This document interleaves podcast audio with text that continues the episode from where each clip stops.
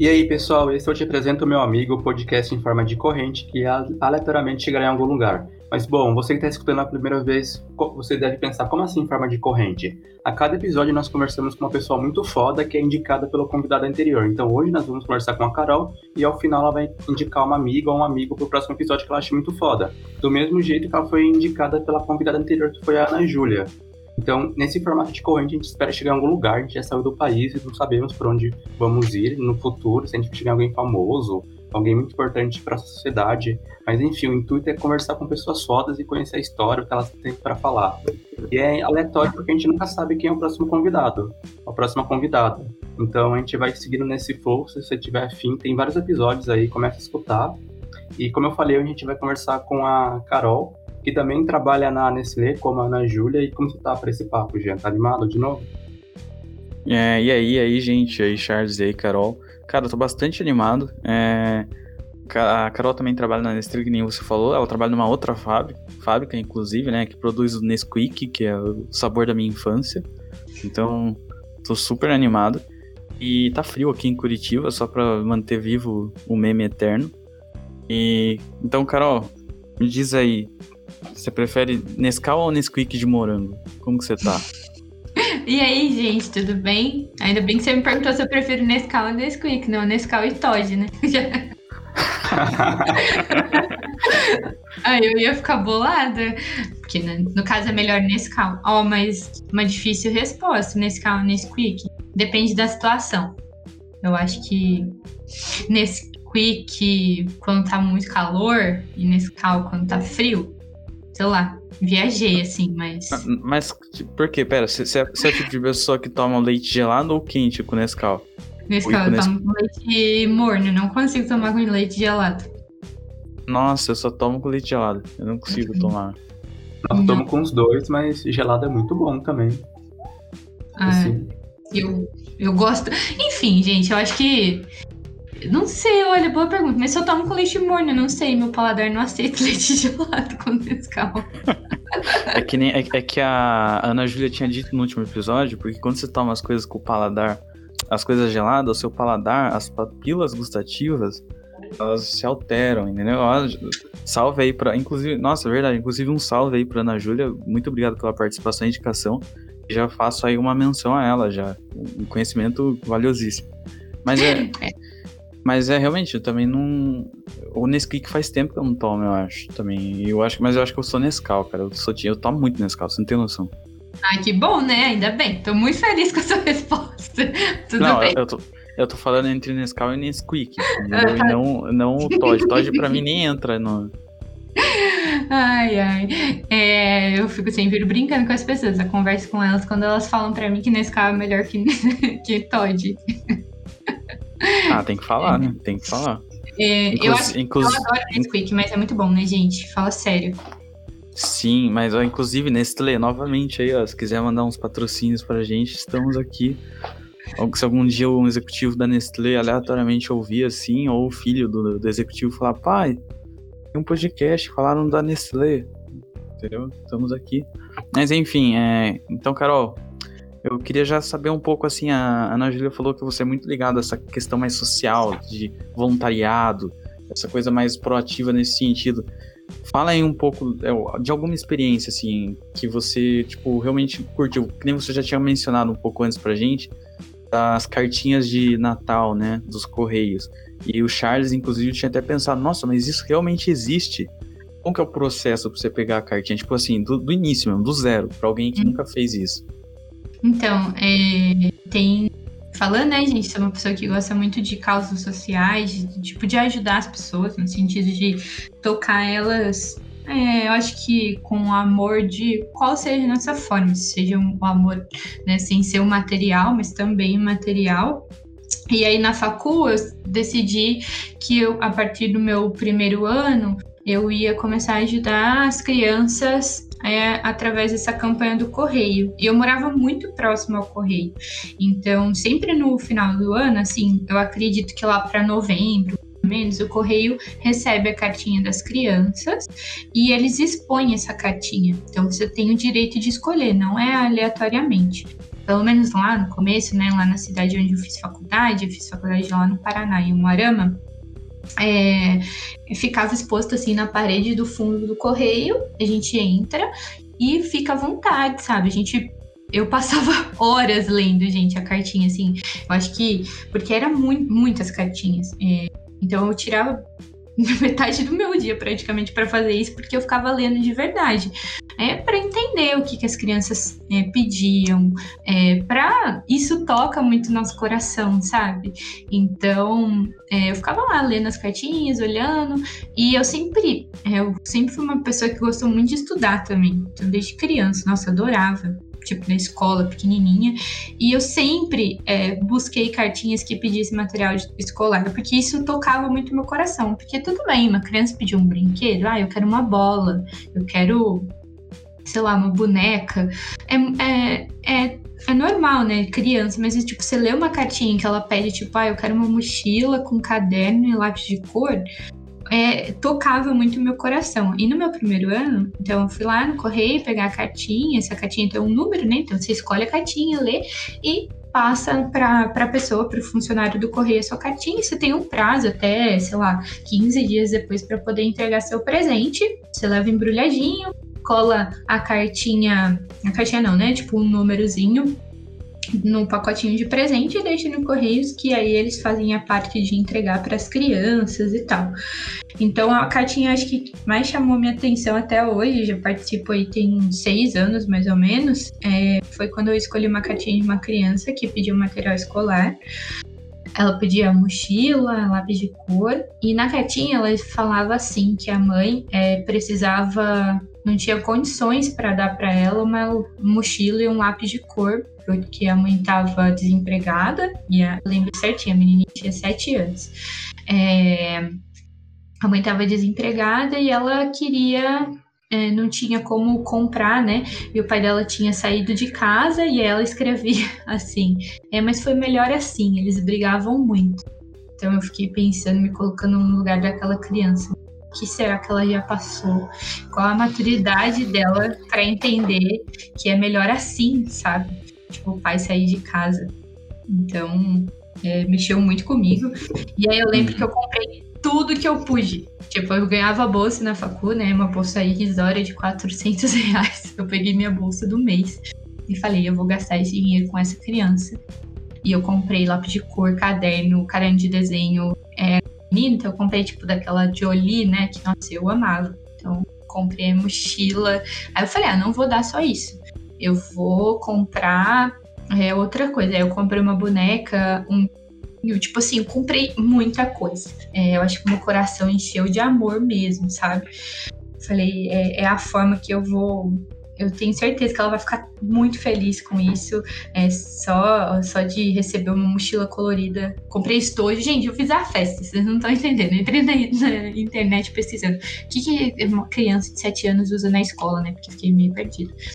Aí, tipo, para saber se usava caneta ainda, né? Porque eu vou comprar uma caneta Bic e a criança nem pode escrever de caneta, não sabia muito bem.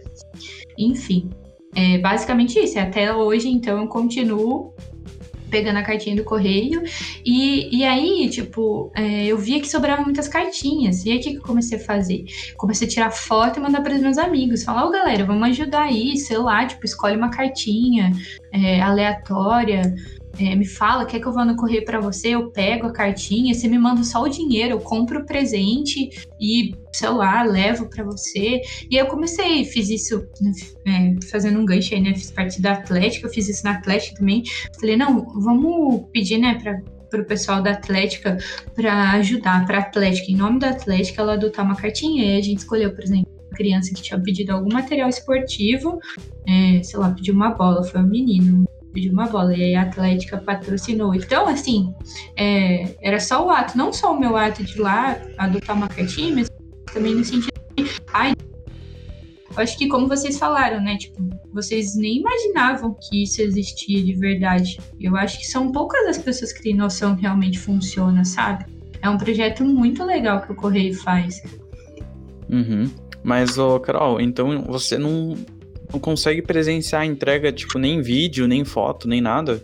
Não, a gente não recebe, né? Eu acho que é, é porque assim, eles entendem que é realmente o Papai Noel que, que manda, sabe? É, então, a gente não pode levar para a criança e falar, por exemplo, eu lembro que eu perguntei para a pessoa, ah, posso escrever um bilhete para ela assinando, sei lá, meu nome?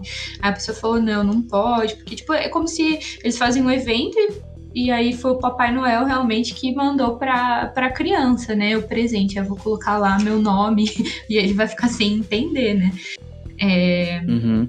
Mas assim, Mas... Ó, dentro do correio tem fotos da divulgação, sabe? Tipo Instagram, rede social do correio, então a gente vê, uhum. mas a gente não sabe como é a carinha da criança, não sabe quem é a criança, só fica aquele apreço mesmo é, através da cartinha, da letrinha dela lá que tem na carta que você guarda para você. Que triste, né? Eu imaginei que, tipo assim, é, você não precisaria ir necessariamente, mas que você receberia pelo menos uma foto da, da criança presente, sabe? Tipo assim, felizinha, uhum. assim. Eu acho que ia ser super legal. Te imagina a emoção que ia causar em você, em quem mais ajuda.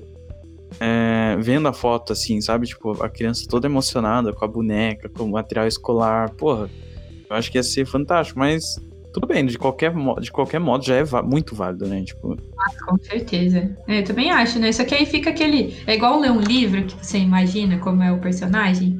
Você lê e você fala, nossa, eu imagino que ele tem olhos castanhos, assim, assim, assim.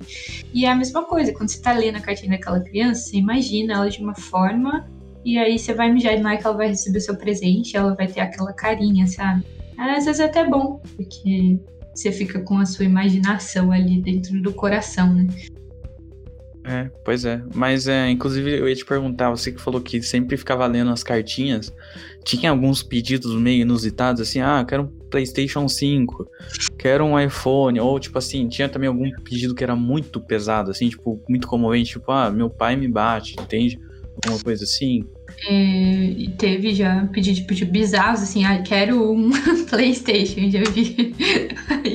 é, quero, sei lá, uma bicicleta e um patinete. E tinha, mas também tinha, por exemplo, cartinhas que tocavam muito, falando assim, eu quero uma cesta básica, é, mas eu quero uma cesta de chocolate, eu quero uma caixa de bombom. Gente, uma caixa de bombom, a gente, né, nós temos condições, Sim, é, a gente vai no mercado, a gente compra uma caixa de bombom, ah, tô com vontade de comer chocolate. Sei lá, pega uma barra, pega uma caixa de bombom, coloca no carrinho, come e mata a vontade. E aí a criança pede isso de Natal, sabe? É, assim, é para você ver que realmente ela não tem, ela não, não chega para ela isso. Também partiu o coração. Sim, e daí dentro da Nestlé você também falou que tinha algum programa de desses mais assim voluntariado, mais social também. Qual que era o mesmo nome que tu tinha falado? É, dentro da Nestlé tinha o Voluntariar Faz Bem, e tem até hoje, né? Uma associação da Nestlé.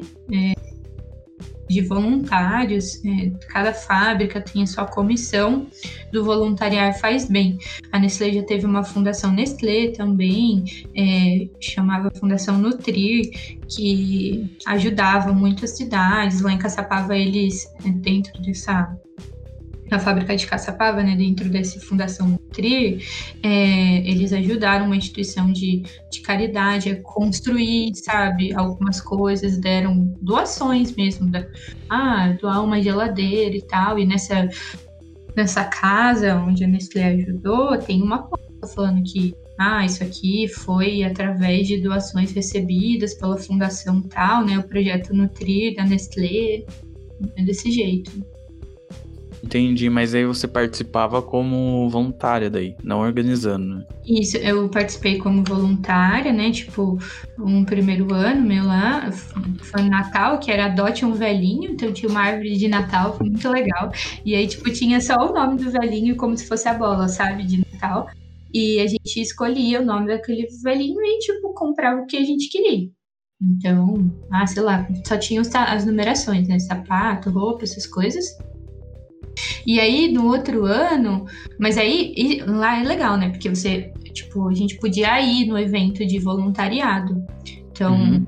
na Nestlé, a gente participava. Então, eles faziam, tipo, ah, sei lá, um café da tarde para os velhinhos. Assim, a gente entregava os presentes. Mas a gente não podia falar que era a gente quem tava, né, dando os presentes. Mas aí tinha, aí a gente levava fruta, um monte de coisa para eles comerem. É, dava atenção mesmo, né? Era, foi num, num tipo uma casa de velhinhos lá de Caçapava, que teve gente lá que foi deixada pela família há 30 anos, por exemplo. Terem noção. Tipo, a pessoa já tinha 90, foi deixada com 60 anos de idade e nunca ninguém apareceu lá. É, então a gente cantava música, levava violão, a gente. É, os gerentes também participavam e várias pessoas participavam. Era, nossa, foi muito legal esse evento. E aí, depois no outro ano, ano passado, eu participei no, no comitê de voluntariado mesmo. Aí fiz parte do comitê, de organizar as reuniões, de saber qual instituição a gente ia usar, como ia, né, como que é, como a gente ia organizar a nossa ação, o que, que ia ser nossa ação, como que a gente ia fazer. Então, tipo, fazer a parte de, de divulgação no sentido de é, fazer a arte, sabe? Uhum. Então, promover as reuniões. Aí foi, foi, tipo, a parte que eu participei do comitê mesmo, de voluntariado da fábrica. Entendi. E daí nessa casa de, de repouso, como que era? Assim, eles eram, tipo, tranquilos? Eles eram. Tipo assim, eles gostavam daquela, daquele evento todo? Como que eram os, os, os idosos ali naquele cenário? Nossa, é... tinha uns que não gostavam muito, não, pra ser sincero, sabe? Tipo, emburrado assim. Ah, o jeito da pessoa. Mas tinha outros que adoravam, dançavam, cantavam cantavam junto com a gente. É, tinha, tinha muitos é, idosos que tinham problema de Alzheimer, né? Então elas esqueciam das coisas. E, e aí, tipo, eu lembro uma senhorinha falou pra mim assim: vamos fugir, vamos embora. Mas, tipo, por nada, sabe? Ela queria ir embora. Ai, vamos, vamos dar uma volta. É, e aí as enfermeiras que ficavam na casa de repouso também não, ficavam super felizes, sabe? Para trazer um momento descontraído para eles também. É... Entendo. É, daqui deve ser muito, como posso dizer, deve ser uma rotina muito monótona dia a dia deles, né? Tipo, eu imagino que é sempre uma coisa muito igual que não tem muitas, tipo assim, coisas surpreendentes, muitos eventos, muitas ações, assim, para eles fazer. Tipo, deve ser uma coisa muito assim, tipo, ah, no, no, todo dia ele acorda, ele toma um banho, ele toma um café, ele almoça, um café talvez de novo, é, janta e dorme. E é eternamente nesse ciclo quase, sabe? É, é, na pandemia também a gente participou junto do voluntariado Faz Bem, foi um café com velhinhos virtuais. É, Aí a gente tinha que. Aí esse foi. Teve um tema, a gente falava sobre nutrição, né? E aí a gente fez tipo um joguinho, assim, sabe? para estimular é, a parte de alimento, para falar para eles um pouco o que, que são os alimentos, o que, que fazem bem. É, aí foi tudo online, aí tipo, esse cara assim, aí o, o responsável pela casa de idosos ligou a câmera. E a gente fez tipo um joguinho é, falando, tipo, eu lembro, a gente fez um slide e colocou, por exemplo, um prato e aí tinha várias comidas, sabe? Aí no começo a gente falou que, que compunha um alimento, um prato saudável, que a gente que tem um equilíbrio entre ter uma proteína, ter um carboidrato, blá blá blá. E aí a gente ia perguntando para cada um deles, assim, ah, o que, que o senhor comeu hoje? Que, qual que é a sua comida preferida? Você acha que é uma boa opção? E aí a gente foi conhecendo eles, a gente descobriu, não lembro exatamente o nome da casa de repouso, mas que foi uma casa de repouso bem famosa lá em São Paulo, eles já participaram de alguns programas de TV, sabe? E, e aí a gente discutiu também deles, foi muito legal eles falando pra gente, ai, olha, quando passar tudo isso, vem aqui dar um abraço na gente pessoalmente, vem aqui é, pra gente dançar e cantar junto, sabe? Bem especial, assim. Entendi. E, e, e você participando bastante disso, é, o, o, que que faz eles irem irem parar lá, sabe? Tipo, é família? É, o que, qual que é, eu, eu, sempre me perguntei isso. Tipo, é, geralmente é a família? É, geralmente é, né? Às vezes assim, ah, a família julga não ter tempo, não saber lidar com ele, ah, sei lá, o fi todos os filhos trabalham, as noras trabalham e não tem com quem deixar a pessoa. Então, às vezes, opta, opta a deixar a pessoa mesmo na casa é, de repouso. Aí, por exemplo, tem casas de repouso, todas as casas de repouso isso pode, né? Até onde eu sei. É, os familiares irem lá, levar para visitar. Nesse que eu falei aí do café da tarde, por exemplo, online, as senhorinhas contavam: ah, meu filho vai me buscar no próximo final de semana, eu vou para casa dele, lá eu como um monte de coisa diferente. Então, tipo assim, às vezes os filhos vão buscar nos finais de semana, sabe?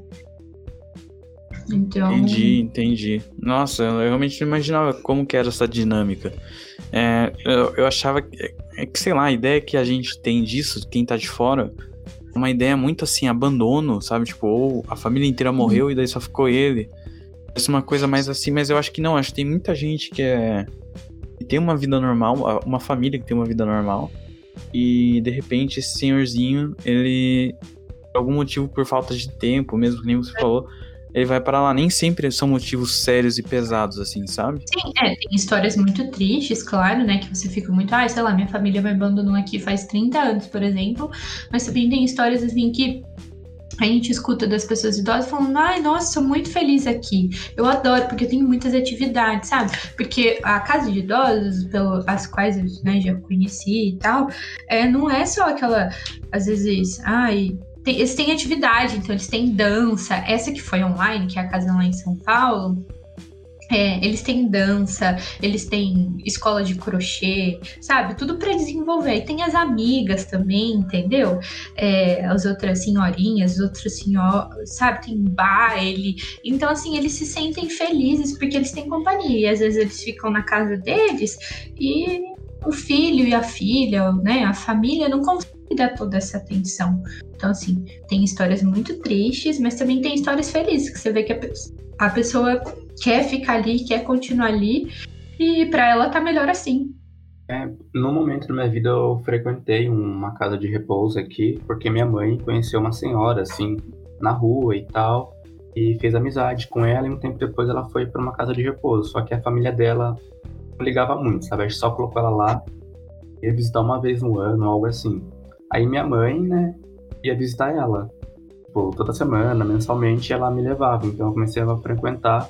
E lá, tipo, era repleto de pessoas idosas, né? Uma casa de asilo. E eu achava muito legal porque era um ambiente muito aberto, assim, sabe? Tinha muito espaço. Mas também era um pouco triste, quando eu via, tipo, idosos, tipo assim, muito doentes. Então, tinha esse lado que, nossa, que legal isso. Eu brincava, conversava com os senhores, jogava aquele jogo lá, como que é o nome? As bolinhas, sabe? Bola de gude? Ah, Bosch, Bosch, Bosch. Bosch. Isso mesmo. Eu lembro uhum. que eu fazia isso. E, mas também tinha outra parte, que era meio triste. Eu olhava assim, às vezes passava pelos corredores e via alguém em umas situações muito tristes. Eu, eu era criança, sabe? Eu ficava pensando, nossa, tipo, de um lado era muito legal, mas por outro também era meio triste. Uhum. É, é, é, assim, tem, tem partes muito dolorosas, né, gente? É, do, do voluntariado. Eu falo que é, às vezes mexe muito com o nosso coração por causa disso. A gente vai numa casa de idosos e vê, tipo, pessoas assim, histórias muito sofridas. É, a pessoa tá muito doente, tá ali porque, tipo, a família abandonou, sabe? Tem a parte boa, mas também tem a parte ruim, que você tem que saber lidar.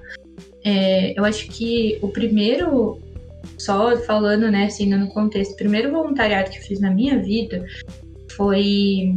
Eu tenho uma família, boa parte, metade da minha família mora no Rio de Janeiro. E eu fui para lá um ano, no final do ano, assim, minha família sempre costumava, minha família daqui de Campinas costumava ir para o Rio, né, para passar o Natal. E aí, é, a loja que a minha tia trabalhava decidiu fazer um evento no orfanato. Tipo, não a loja dela. Tipo, um, dois funcionários, aí falou pro outro amigo, e aí fez isso, e aí a minha família em si decidiu participar. É, então foi minha tia, meus primos e tal. A gente foi visitar um orfanato em Bangu, é, que é um, um, né, um bairro do Rio de Janeiro, sei lá, uma cidade, que é muito pobre, muito pobre.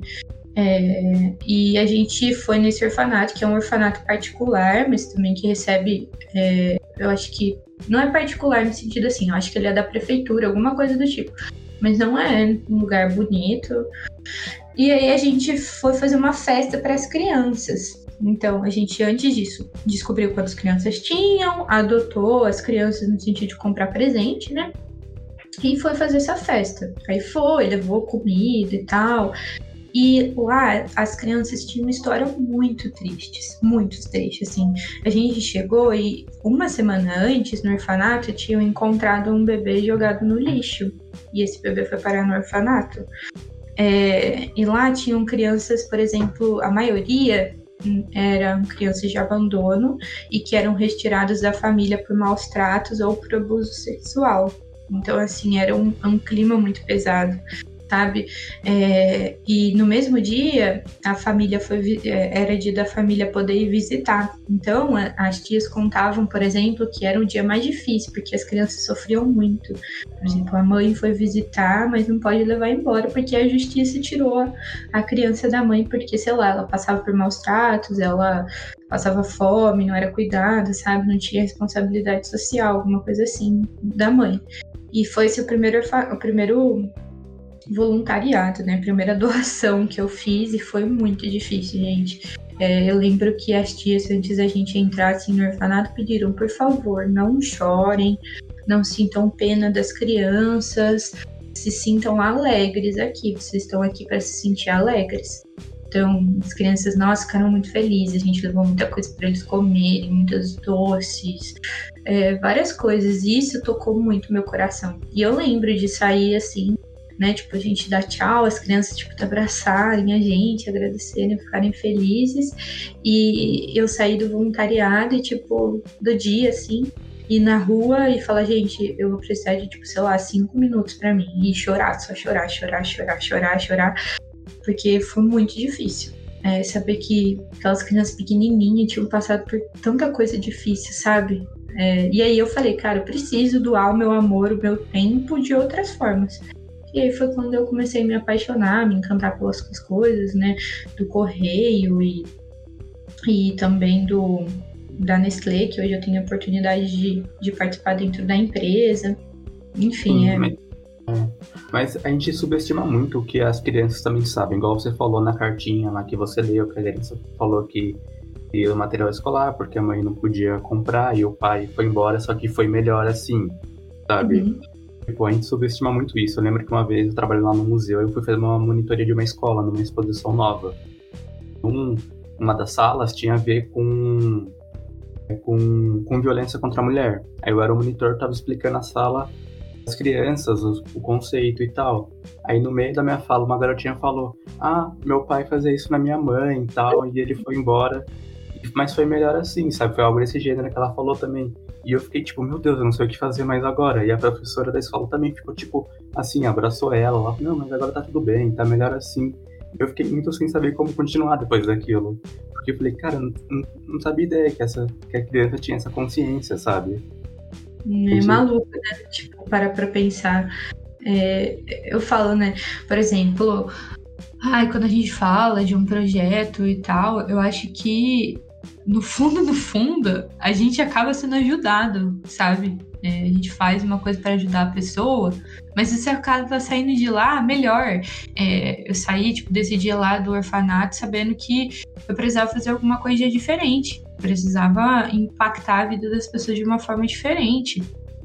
E, e no idoso lá eu aprendi a história, tipo, aprendi com eles a, sei lá, nunca desistir, a, não sabe, acho que é isso sentido, assim.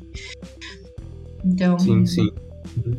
Bom, mas, Carol, quando você vai fazer uma ação, por exemplo, pegar o exemplo quando estava na Atlética, você ia arrecadar alimento para doar para uma instituição. Como vocês faziam isso de escolher qual instituição vocês iriam doar? Sabe, vocês faziam uma listagem, viam qual precisava mais, ou era, tipo assim, a primeira que aparecia, sabe? Como, como era esse processo de escolha? É, basicamente, tipo assim, é, a gente ia na que mais precisava. Então, ah, porque a, graças a Deus a gente também tem pessoas que são muito solidárias, né? Assim, como, sei lá, eu dou um pouco meu tempo, outras também, pessoas também fazem. Então, é, a gente escolhia aquela que recebia menos auxílio, menos aporte mesmo, sabe? Então, ah, a instituição tal tá recebendo, tá precisando de mais. Então a gente decidia doar para aquela. Ou seja, às vezes a gente não tinha o norte, a gente podia perguntava até às vezes na igreja, assim, sabe? Na igreja que tinha na cidade. Lembro que a gente é, teve caso de perguntar, ah, qual que tá precisando mais, assim, né? Porque a igreja também tinha essa relação com as instituições. E aí a gente tinha esse direcionamento por a qual a precisava mais. E às vezes, assim, você ligava na instituição, ela falava: olha, eu preciso de doação, mas a minha doação não é, pode, precisa ser, sei lá, de higiene pessoal, entendeu? Mas a nossa doação era de alimentos. Ela indicava: não, é, é, liga na outra, que eu acho que eles também estão precisando. Basicamente isso, sabe? Um ajuda o outro, que ela é literalmente uma corrente, sabe, gente? Então, era assim. Sim. É, entendi. Eu ia falar, tipo, então é uma rede de contatos que todo mundo ali tá interligado, uma com a outra. É, mas é bom isso, porque tinha essa parte do egoísmo, tipo, a gente não precisa disso, mas outra pessoa precisa, outra pessoa não precisa, então dou, dou pra ele, a gente não vai acumular, né? Uhum. Também. Não, é, o Carol, eu ia perguntar, inclusive. Você tá me ouvindo? Sim, sim. Então, eu ia perguntar é, sobre aqueles, aqueles bilhetinhos quando você compra alguma coisa, daí tem a nota fiscal. É, eu sempre me perguntei, pô, às vezes eu fico aquilo, e daí eu sei que se, se as pessoas guardarem e doarem em certos lugares, a organização ganha dinheiro com aquilo, não ganha? Olha, eu até eu acho que sim, por conta de é, cadastro de imposto, alguma coisa assim, sabe? Tem vários uhum. supermercados que tem esse, é, esse essas urninhas, né, pra gente doar nosso comprovante fiscal. Tanto que é, tem no McDonald's tem, por exemplo, já vi. É, e vários mercados aqui na minha cidade tem, que ajudam ONGs, ONGs de cachorro também, de animais. Eu acho que sim. É, que eles cadastram esse cupom, eu não sei falar com precisão, mas eu, eu imagino que eles cadastram esse cupom, eles têm algum auxílio, tipo de imposto, alguma coisa assim. Sim, é que quando eu ia num, num hipermercado, ficava assim uma caixinha do lado do caixa. E daí, tipo assim, a caixinha dizia assim: ah, deposite aqui a sua nota fiscal da compra. Para que daí ajude, não sei, sabe, ajude as crianças, ajude os idosos. Sempre tinha alguma instituição. Daí eu acho que é uma coisa que também que é que nem a carta do Correios lá. Ninguém, ninguém presta atenção. Não ninguém, né? Mas tipo, a maioria das pessoas não prestam atenção e não fazem. E eu, eu já pesquisei uma vez muito por cima assim, mas eu sei que. Eu nunca eles... vi isso também. Você falou essa caixinha, eu nunca vi. Sim. Então, é, eles têm algum benefício, tipo, financeiro. Eu não sei se é isenção de imposto, eu não sei se, se é dinheiro, mas eles têm, entendeu? E se você. É só basicamente de, colocar a notinha lá, tipo, com as compras lá, daí tem um código na notinha que eles usam. Eu acho assim. que é isso mesmo, exatamente. É um cadastrar esse código, não sei. Sei que. Pô, e é tão pequeno, né? Porque às vezes a gente, sei lá, joga fora a nota aí. não faz nada com ela. É. Eu, eu, eu, jogo por, eu jogo fora 99% das minhas notas. Entende? Quando eu não lavo, é de lavar. Tem esse detalhe. Sim, os outros, os, os outros 1% é o que eu fico puto, que eu tava no shorts e tava, puta merda, velho, esfarelou tudo. Nossa, é muito eu isso. Tipo, estraga. A roupa sai tudo com os pedacinhos, assim, eu fico tipo, tendo que tirar. Tendo que tirar os pedacinhos. Então, é mais fácil doar, colocar na caixinha lá. Do Exatamente. que. Do que pegar e ter que sujar a roupa lá, ou poluir o meio ambiente jogando a notinha por aí, né? Então. Uhum. Quando fala assim, você quer sua via, você fala sim ou não? É. é ah, mas nunca, mas nunca perguntam aqui pra mim. Tipo, já dão assim, sabe? Já é algo automático. É a notinha que sai ali do mercado mesmo, né? Aquela que vem a relação da compra e embaixo vem uma, tipo, notinha fiscal, do jeito Sim. que você pagou com.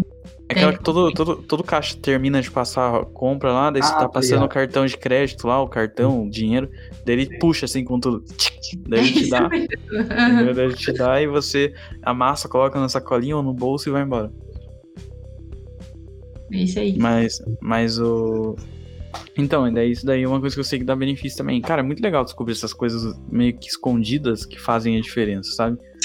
E, é, o famoso car... boca a boca, né? Que, tipo, faz realmente acontecer as ações, eu acho. Sim, isso, isso da cartinha, minha mãe, ela ia adorar participar, eu tenho certeza. Só que eu, eu acho que, tipo, ela nunca teve Cara, talvez ela já até, até escutou falar, mas nunca alguém chegou a falar assim, falou assim, que nem você com seus amigos, sabe? Tipo, vamos fazer, uhum. ó, aqui a cartinha, como funciona, daí manda as fotos, entendeu? Não, acho que fica uhum. mais um campo, tipo assim, ó, oh, você já ouviu falar que o correio tem umas cartinhas? Ah, nunca ouvi. E pronto, morre aí. Ai, gente, tomara que isso possa, né, que se Deus quiser, nosso podcast, se a gravação chegue e as pessoas saibam, por exemplo, Natal esse ano. Elas vão lá e pegam a cartinha e ajudem mais, sabe? Que sempre, sempre sobra é, cartinha no correio e isso dá muita dó. Sim, é. ó, então eu aqui vou fazer minha primeira promessa de político Não, eu nem vou ser político, mas eu, no fim do ano, eu vou pegar uma cartinha e vou, vou dar um jeito, seja com um recurso meu, da, da minha família, não sei. Vou dar um jeito. Eu vou fazer com que uma cartinha seja, seja, chega, seja tipo, destinada, entendeu? Os presentes e tudo mais. Adotada, né? Isso, e... Isso, exatamente. E também espero que pelo menos uma pessoa que escute isso aqui, tipo, só uma, só uma além de mim, né, que eu já falei aqui, é, se só uma já fizer isso, além do Charles, não sei se o Charles vai querer, mas tipo, de fora, assim, sabe? Da audiência. Não, tá. Se só uma, se só uma fizer, eu acho que já valeu de alguma coisa, assim. Já, tipo, contribuiu um pouco, sabe? Nossa, gente, isso é muito bom, sabe? É, é isso. Acho que, olha, a gente tá conseguindo chegar em outros lados também, né? A gente vai chegar Sim. e no final do ano a gente vai ver que a gente vai estar ajudando várias pessoas. Através é. de vocês. Isso é muito, muito feliz. É. Mas, oh, Carol, agora eu vou falar um negócio polêmico, já que a gente tava falando nesse assunto. O que que você acha? É um tópico que eu vi uma discussão esses dias aí, mas não, a discussão não levou a nada. E daí acabou casando com o que você falou agora. O que que você acha de quem ajuda e posta nas redes sociais ajudando? Tipo assim, tem, tem gente que posta porque tá querendo divulgar para que outras pessoas ajudem. E tem gente que posta para ganhar mídia, para ganhar tipo o selo ali, né? Ah, o Carlinhos Maia ajuda a comunidade tal. Parabéns, Carlinhos Maia, entendeu? Uhum. Então, tipo, o que, que você acha disso? Você acha que as pessoas deveriam postar mais ou ajude, faça sua parte ali no, nos bastidores e é isso que, que importa? Cara, eu acho que no fundo, no fundo, é, se a pessoa tá ajudando, tá, para mim acho que é o que importa. Ah, eu tô te ajudando e postando. Aí eu acho que isso vai do coração da pessoa, sabe? Eu tô fazendo porque eu realmente quero fazer, eu acho que precisa, que eu quero fazer diferença, né, na vida dessas pessoas que precisam ou não, se eu tô buscando uma mídia. Ah, daí a pessoa acha que, né, quando ela deita a cabeça no travesseiro dela, antes de dormir, talvez isso pese um pouco na consciência. Ok, tem gente que não tem consciência, mas se ela ajuda, tá bom, sabe? Eu, eu acho que assim, é, tudo bem, tem a. Ah, tem uma diferença. Eu ajudo e posto na rede social, ok. Mas fora da rede social, eu sou como? Tipo, eu maltrato essa pessoa, eu, tipo, sei lá. Não sei se você entendeu mais ou menos, no sentido assim, vocês entenderam? Tipo, ah, eu falo que sim, eu ando com o animal na frente e atrás eu, sei lá, tipo, quando um cachorro na rua vem me cheirar, eu dou um chute nele. Mas quando sim. você tá gravando, você tá, ai, cachorro bonitinho, vem aqui, vou passar a mão. É, existe, eu acho que na minha concepção, essa diferença. Ok, isso o cara ajudou, ai, construiu uma casa para fulano de tal, e é isso. E se você trata ele bem depois ali, se não tá filmando ou não, mas trata, tipo, como qualquer ser humano merece ser tratado com educação, qualquer pessoa, né? Ser vivo precisa ser tratado com educação, tá ok se quiser postar. Na minha concepção, gente, essa é a minha opinião. Uhum. É, eu acho que posta quando você quiser. O importante é o que você está fazendo. E outra, depois você coloca a cabeça no travesseiro, tá bem com a sua consciência, tá bom, ok. Entendeu? Não sei vocês, o que, que vocês acham? Vocês também pensam assim, sei lá? Ah, eu. Eu nunca tinha parado para pensar realmente nisso, mas me convenci com o seu argumento. Eu acho que realmente não tem assim, um problema postar, se não for esse caso que você falou, tipo, a pessoa posta ali e depois faz o mal, sabe? Mas uhum. a pessoa uhum. continua fazendo bem aquilo ela faz genuinamente. Acho que também não tem problema postar, igual o falou, às vezes pode ser para promover, para convencer mais pessoas. Às vezes pode ser realmente porque ela quer, não sei, ter um destaque ali, ganhar uns likes, mas a gente também quer like por tudo, porque isso não pode ser uma coisa a mais. Então, não sei, se for nisso que você falou, a pessoa continuar fazendo bem mesmo, postando, acho que também não vejo nenhum problema. É. Ou seja, é, eu também acho, que isso é o mais importante, né? Porque às vezes a nossa divulgação, assim, por exemplo, eu não sou uma pessoa que interage muito nas redes sociais de postar essas coisas e tal. Mas quando eu sempre faço meu voluntariado, assim, tipo, às vezes eu posto, tipo, pra falar pra galera, ó, oh, isso aqui existe, sabe? Da cartinha do correio. Eu lembro que eu sempre pegava a cartinha do correio, tiro uma foto, posto no Instagram e marco as pessoas, ai, marco o correio, marco as pessoas, falam, olha, ajudem vocês também, sabe? Era a minha forma de, de divulgação. Às vezes eu não mandava mensagem para todo mundo no WhatsApp, mas eu postava ali através da rede social. É, eu sou bem ponderado, eu acho, nisso, sabe? Acho que assim, é, eu entendo que é uma, quando o cara divulga pela mídia, acaba sendo uma mão lavar a outra, né? Tipo assim, em termos utilitários, assim, vamos, vamos pensar por esse lado, ele tá realmente ajudando e contribuindo. Só que ele também tá ganha, querendo ganhar nessa, nessa. Tem uma contrapartida nisso. É assim, eu acho que quando o cara, por exemplo, ele posta no carro lá, um stories no carro falando assim, ó, agora eu vou fazer uma ação na Vila, Vila Clemente, vou doar ali uma ele mostra cestas básicas, entendeu? Mas beleza, eu acho que até ali, ok. O que eu fico um pouco puto é quando começa a postar foto com as crianças, foto com a família, entendeu? Tipo, o cara tem um milhão de seguidores, ele começa a postar foto da família, tipo assim, é, porra, aquelas pessoas também têm a dignidade de, é. de que, tipo assim, quando elas vão procurar um emprego, é, elas são pessoas normais e ninguém precisa passar por um certo constrangimento, sabe? Tipo, de todo mundo ver aquela pessoa e falar assim, nossa, olha essa pessoa, ela tá em vulnerabilidade total, assim, daí olha a cara da pessoa, sabe? Isso eu não acho legal.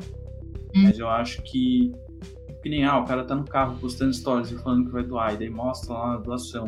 Ou às vezes, tipo, chegando na comunidade, mas sem expor a pessoa, sem expor realmente, assim, características específicas do lugar, sabe? Para não estigmatizar quem mora lá ou quem quem é que, ou a tal pessoa, entendeu? Eu acho que tudo bem daí, porque senão chega uma, uma hora que vira tipo uma piada, vira uma piada o lugar às vezes, porque o cara fala tanto que daí tipo a galera começa a virar, virar jocoso, vira bullying às vezes. Tipo, ah, Osasco. Osasco hoje, tipo, direto eu vejo falar em piada aí, porque é uma, uma quebrada, uma zona mais, mais pobre em São Paulo. Mas, tipo, daí às vezes fazer isso com uma comunidade, entendeu? Isso não acho legal. Porque as pessoas às vezes expõem tanto, expõem tanto, expõem tanto. E aí chega um público mais maldoso, pega aquilo e daí começa a apontar e fazer piada, fazer isso, fazer aquilo. Então acho que não é tão legal. Mas se for pela ação em si, tipo, só mostrar a ação em si também tiver coerência, né, que você falou, de ser genuíno, não ser hipócrita e tal, acho que tá, tá ok, dá para fazer um, uma forma ponderada. É mais isso. É, com certeza. É, as pessoas também é, tem. É porque, por exemplo, eu, eu acho, né? Que ninguém quer passar dificuldade, ninguém quer sentir fome, ninguém quer abrir a geladeira e não ter nada para comer, ou sei lá, não ter uma geladeira. E, e às vezes, assim, ela fica tão envergonhada, às vezes ela aceita, tipo, a ser filmado, por exemplo, porque, tipo assim, nossa, é a minha forma de gratidão, né? Só que concordo com você que também é, é chato. Tudo tem limite, né, gente? Eu acho que você filmar a sua ação, você postar, não sei o quê, ok, você precisa filmar é, a pessoa, sabe? Eu acho que é realmente isso que você falou, Gia, faz. Também concordo com você. Sim, sim. Uhum. É. E Carol, quando a Ana Júlia te descreveu no episódio dela, ela falou que você é uma pessoa que pensa muito nas outras além de você mesma. E na pré-conversa você falou que você quer fazer a diferença no vida das pessoas. Então, fiz essa conexão. E uma dessas formas é que você quer ser professora universitária, né? Eu queria mais entrar nesse tema, tipo, como você se vê ajudando as pessoas sendo a professora universitária? Você já explicou isso nas pré-conversas, mas eu acho legal quem está ouvindo também escutar, porque eu achei uma coisa muito interessante, porque eu não acho que a maioria dos professores, acho que alguns sim, mas a maioria dos professores hoje eu não acho que tem essa concepção, sabe, que você quer trazer. É, é assim, eu, realmente eu gosto muito de ajudar as pessoas. É, eu, se eu posso me considerar, eu sou uma pessoa bem empática, sabe, gente? De, de eu acho que a missão que eu tenho aqui na Terra também é, é tentar ajudar as pessoas, trazer amor para as outras, sei lá, sempre foi assim, adorar, adoro escutar meus amigos, é, ajudar as outras pessoas, estou sempre disponível, o momento que for, sério, o momento que precisarem de mim, eu estou disponível para ajudar.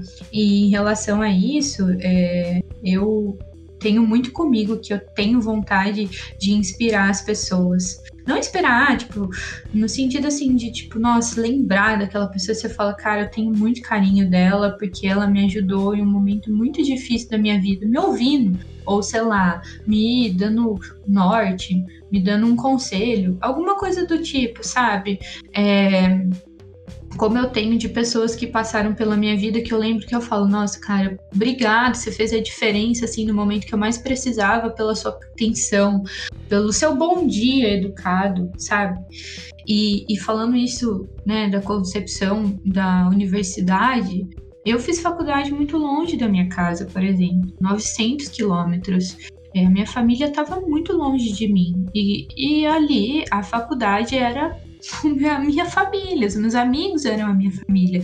Eu passava feriado de Dia das Mães, dos pais, longe das pessoas que eu mais amo na vida. E, e a gente precisava fazer a diferença. E às vezes eu não sentia isso, que os professores não tinham essa empatia, sabe? Às vezes o aluno fala, nossa, cara, tipo, tô cansado. Por quê? Porque ele chega em casa, ele também tem que cuidar das coisas dele. E às vezes você é imaturo, você acabou de sair da casa dos seus pais, você tá aprendendo a cozinhar, você tá aprendendo a lavar roupa, entendeu? Você tá aprendendo a conviver com a saudade de estar longe de casa. Né, de, de ficar doente, não ter o conforto da sua mãe para te ajudar. Então, e às vezes eu acho que as pessoas não, não têm isso, sabe? Não enxergam, não olham com esse lado também. Tipo assim, você aprendeu a matéria, bom, você não aprendeu, se vira, ano que vem você faz de novo. Não, gente, não é assim. Às vezes o aluno tá indo para lá, sabendo que o pai e a mãe dele estão passando por uma dificuldade em casa. E ele tá ali, tipo, é, tendo que, que estudar, mas que os pais estão, sei lá, numa crise de relacionamento ou que tem alguém doente na família e às vezes o professor não tá nem aí, sabe, gente? Não tem essa empatia. E eu falo que eu quero ser professora para fazer a diferença. É, para fazer tudo aquilo que não fizeram comigo momentos que eu precisava é, fazer com os alunos. Então, assim, tipo, tá ali para o aluno falar ao professor, nossa, queria trocar uma ideia com você. Para você foi difícil assim também? Cara, foi, foi difícil. Se quiser conversar, ou oh, marca 15 minutos comigo ali na minha sessão de tirar dúvida, né? Que existe isso. É, vamos lá, a gente bate um papo, é, ser isso, ser uma pessoa acessível, para o aluno entender que que aí ele vai tomar gosto, entendeu? Tipo, eu tenho muito na minha mente, eu tenho um cenário, assim, eu imagino, eu lá dando aula, e eu gosto muito da parte de engenharia, engenharia mesmo. Aquelas aulas insuportáveis que ninguém quer assistir. Então, eu imagino, assim, eu lá dando aula, e eu também vou ser o que o professor pensa, né? Tipo, o aluno vai estar ali na minha aula porque ele quer. Não porque, tipo, ele sente obrigação, né, de estar. Ó, oh, você quer estar aqui? Você tá. Se você quiser, não tá. E, assim, às vezes você é um professor tão legal que a sua matéria é chata, acaba interessando o aluno, entendeu? Tipo, nossa, professora é legal, cara, vou ficar aqui porque, tipo, ela me ajuda nos meus perrengues da vida. Então, é, trazer isso, não tá ali só para aplicar uma matéria e ir embora e tchau, dane-se a sala inteira. Ser formal na prova também tem aquilo, pô, você não aprendeu, você tem dificuldade, ou, ou sei lá, você não tava num dia bom para fazer a prova. Eu acho que falta o lado humano nas pessoas.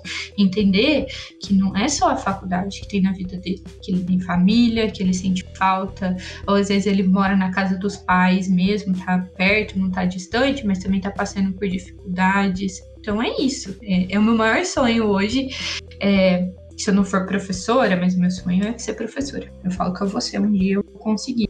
É, sei lá, se eu for um dia ser uma gerente, uma chefe, assim, também quero entender o lado do meu funcionário. Às vezes ele não tá rendendo porque o filho dele tá doente. E aí, tipo, ele tem que trabalhar.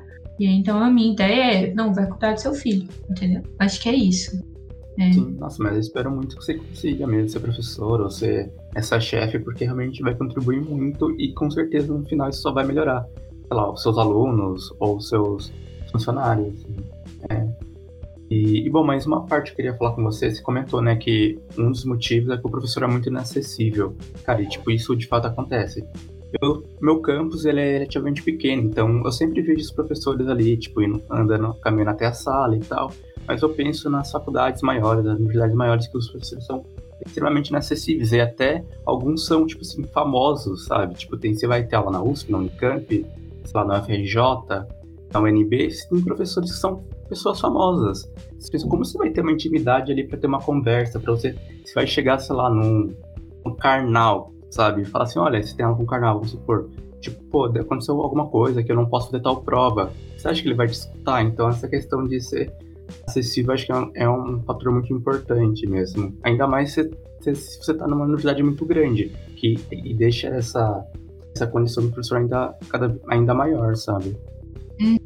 E eu acho assim, tipo, eu acho que as pessoas precisam mudar, talvez, né, é, a concepção de, tipo, todo mundo é gente como a gente. O professor também já foi aluno, ele também já teve uma dificuldade. Ah, eu sou super, é, sei lá, foda, é, mas você tem 15 minutos. Gente, não é possível que você não tenha 15 minutos enquanto você está caminhando para sua sala para você escutar um aluno, entendeu? É, eu acho que essa barreira precisa ser quebrada sim. Ah, eu sou muito fodido na pesquisa, eu sou o cara tal. Meu filho, mas você também já foi aluno, você também já citou sua bunda e já na frente escutou um professor falar. Então é, é, é desmistificar um pouco isso, sabe? A posição de dessa hierarquia toda, eu acho que precisa ser quebrado. Que talvez as coisas vão Sim. ficar menores, né, uhum. na minha concepção. É. Tem uma colega que ela desistiu do mestrado, assim, acho que no primeiro semestre, porque ela não aguentou a orientadora. A orientadora era, tipo assim, tipo, terrível, sabe? Não ligava para nada. Cobrava muito os alunos e tudo mais, assim, tipo, ela desistiu no primeiro semestre porque ela viu que aquilo ia ser insuportável. E, cara, como um professor faz o próprio aluno desistir do curso, do mestrado, que seja, sabe? Então, tipo, é algo que precisa ser muito renovado mesmo. Eu, é, é, gente... é absurdo, né, pensar isso. Hum. Sim, tipo, a gente tava falando pra conversa, o Jean até comentou, né, ah, tem que ter aposentadoria, é, aposentadoria compulsória e tal. Eu fico pensando assim, cara, tipo, não sei se é exatamente assim, mas tem uma avaliação, sabe? Tem professor ali que, cara, se turmas após turmas solo, cara, se dá uma aula péssima, tipo, você não tá. Ah, você não tá realmente dando uma aula, sabe? Você tá vindo por vir. Tem que ter algum aparelho que, que veja isso e troque de professor para alguém que tá ali com mais empenho. Porque, cara, isso dificulta muito a vida dos alunos. Porque é algo desnecessário, sabe? É um problema que você não poderia ter. Então, tipo, é meio complicado. Exatamente. E às vezes, sabe, gente, é, a gente até falou um pouco. É, às vezes o, o, aluno ali, é o sonho dele tá ali. Tipo, ele sonhou a vida inteira daquele momento, a família tá sonhando pela, por ele. Nossa, meu filho tá fazendo faculdade, sabe?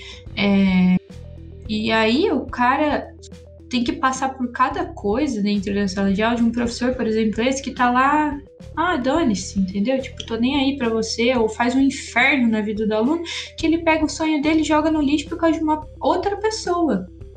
Então, é bizarramente, por isso que eu acho que eu quero muito fazer a diferença. É, mas inclusive, deixa eu comentar uma coisa que o Charles tinha, tinha dito. É, eu acho que não é tão inacessível, não, cara, que nem é, do, do Karnal lá e tal. Eu não tenho um professor realmente famoso, que nem o Karnal, né? Eu estudo na FPR e tem, tem sim professor meu que, tipo, escreveu livro que a gente usa, que, sabe, esse tipo de coisa assim. Mas, claro, não é midiático que nem o Karnal, que nem um Cortella, que nem um Clóvis. É gente assim. Mas tem professor meu que, tipo, dentro da medicina são pessoas, assim, gigantescas, sabe? É o cara que.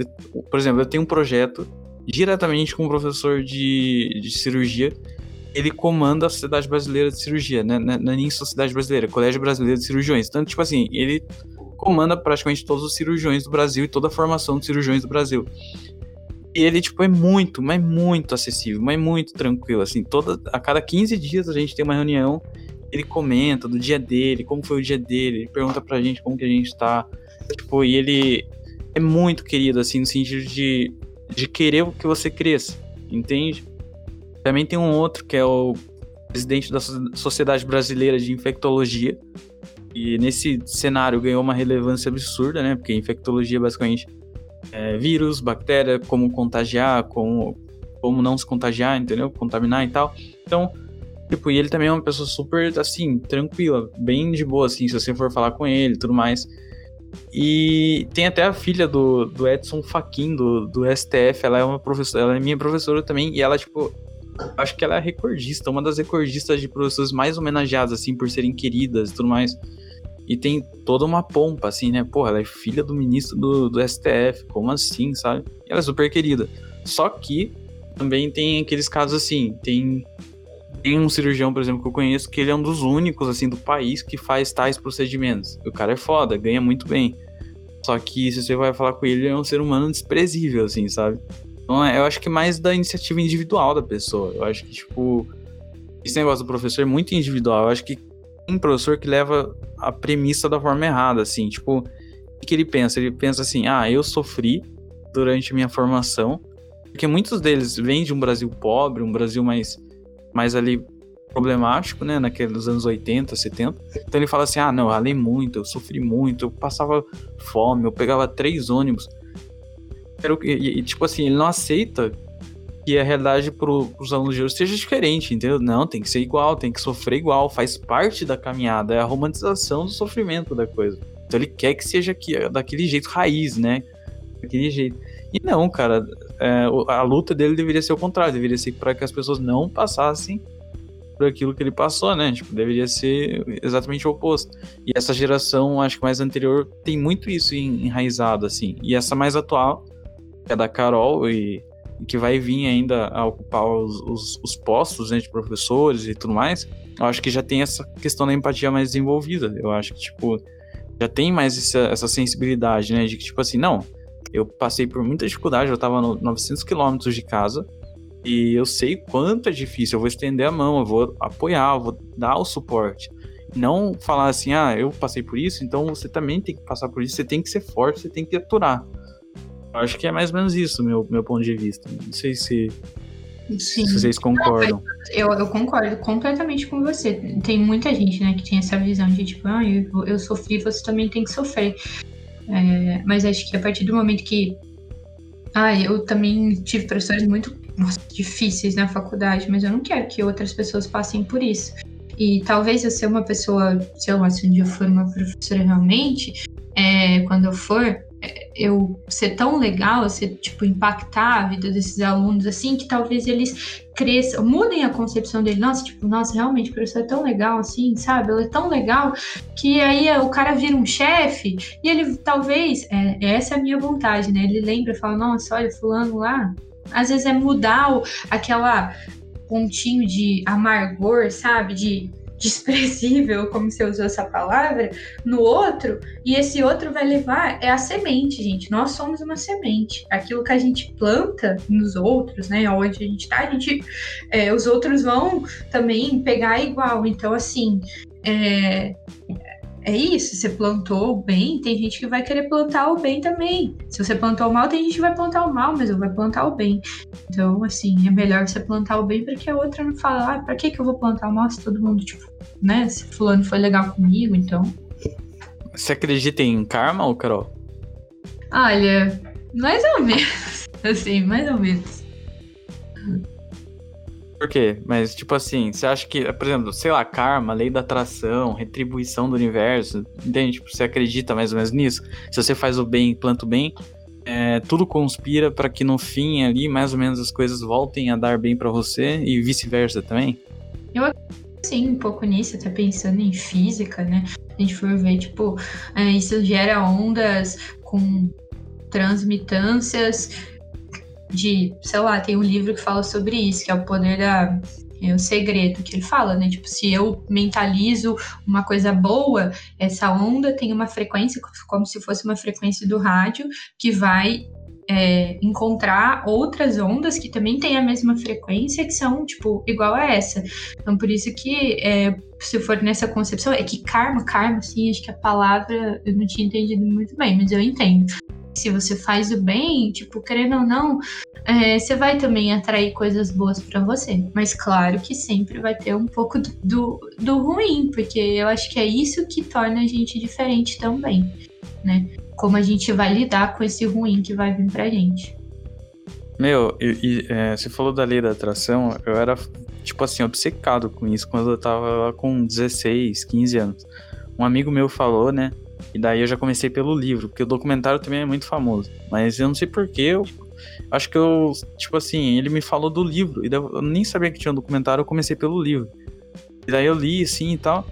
E eu fiquei muito cismado com isso por anos e anos, assim. Você não tem noção, tipo, de querer pensar, de pensar assim, cara, mas será? E daí aconteciam uns eventos assim, eu ficava, mas não é possível, cara, sabe? Tipo, de que eu falava assim, ah, nossa, saudade de ouvir Vanessa da Mata. Daí do nada entrava no mercado, tava tocando Vanessa da Mata. Umas coisas assim, sabe? Muito específico. Daí eu ficava, caramba, viu? E aí já cheguei à conclusão de que a minha lei da atração, se é que existe, assim, né? Muita gente pode zoar porque é pseudociência, essas coisas, mas a minha, ela só funcionava quando era inversa. O que acontecia? Eu tinha uma prova Daí eu ficava, eu saí da prova mó, tipo, indignado. Eu falei, nossa, mas nessa eu fui muito mal, mano.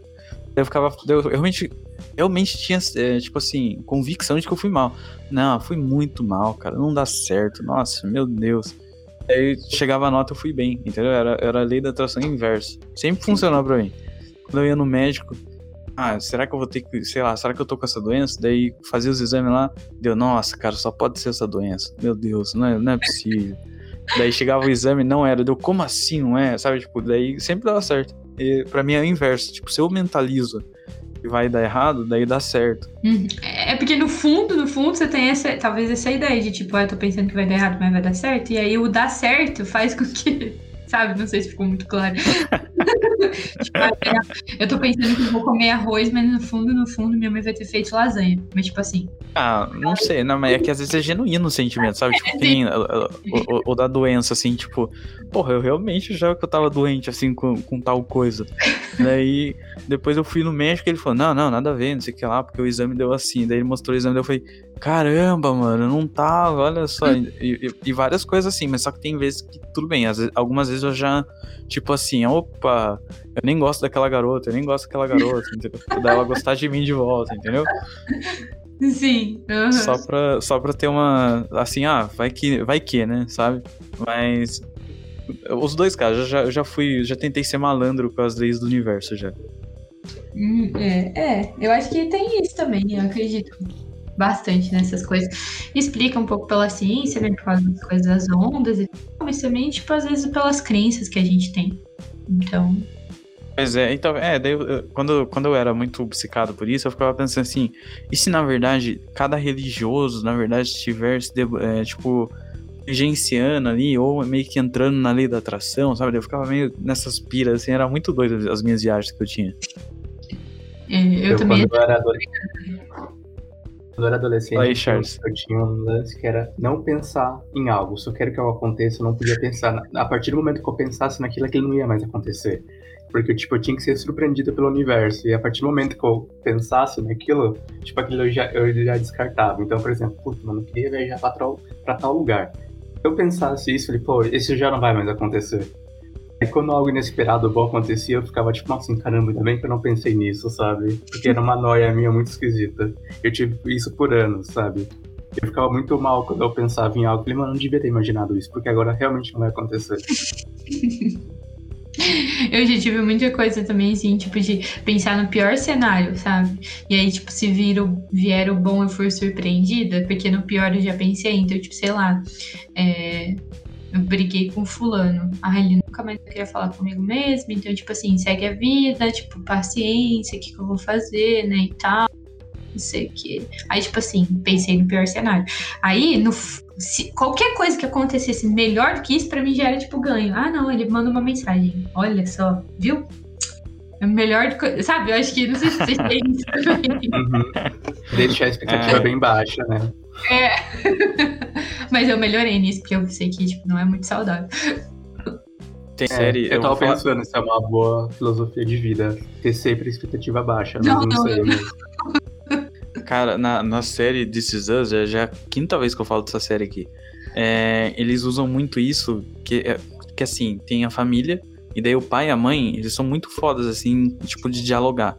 E daí toda vez que o filho deles vai, faz, vai passar por algum evento, assim, muito sabe, tipo, novo, assim, meio que talvez traga uma insegurança, um perigo, alguma coisa, eles, faz, eles fazem entre eles, assim, entre o pai e a mãe, o exercício, tipo assim, o que, que poderia mais acontecer?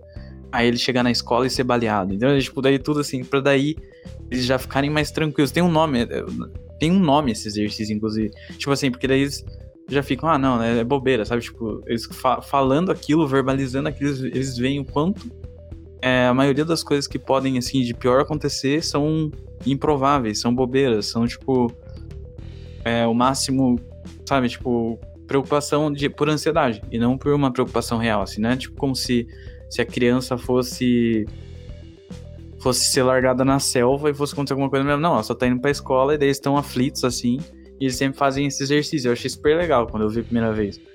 Daí eles, no fim eles terminam, daí eles terminam e falam, nossa, que bobeira, né? É, tá certo. Então não tem, não tem porquê. Sim, é isso.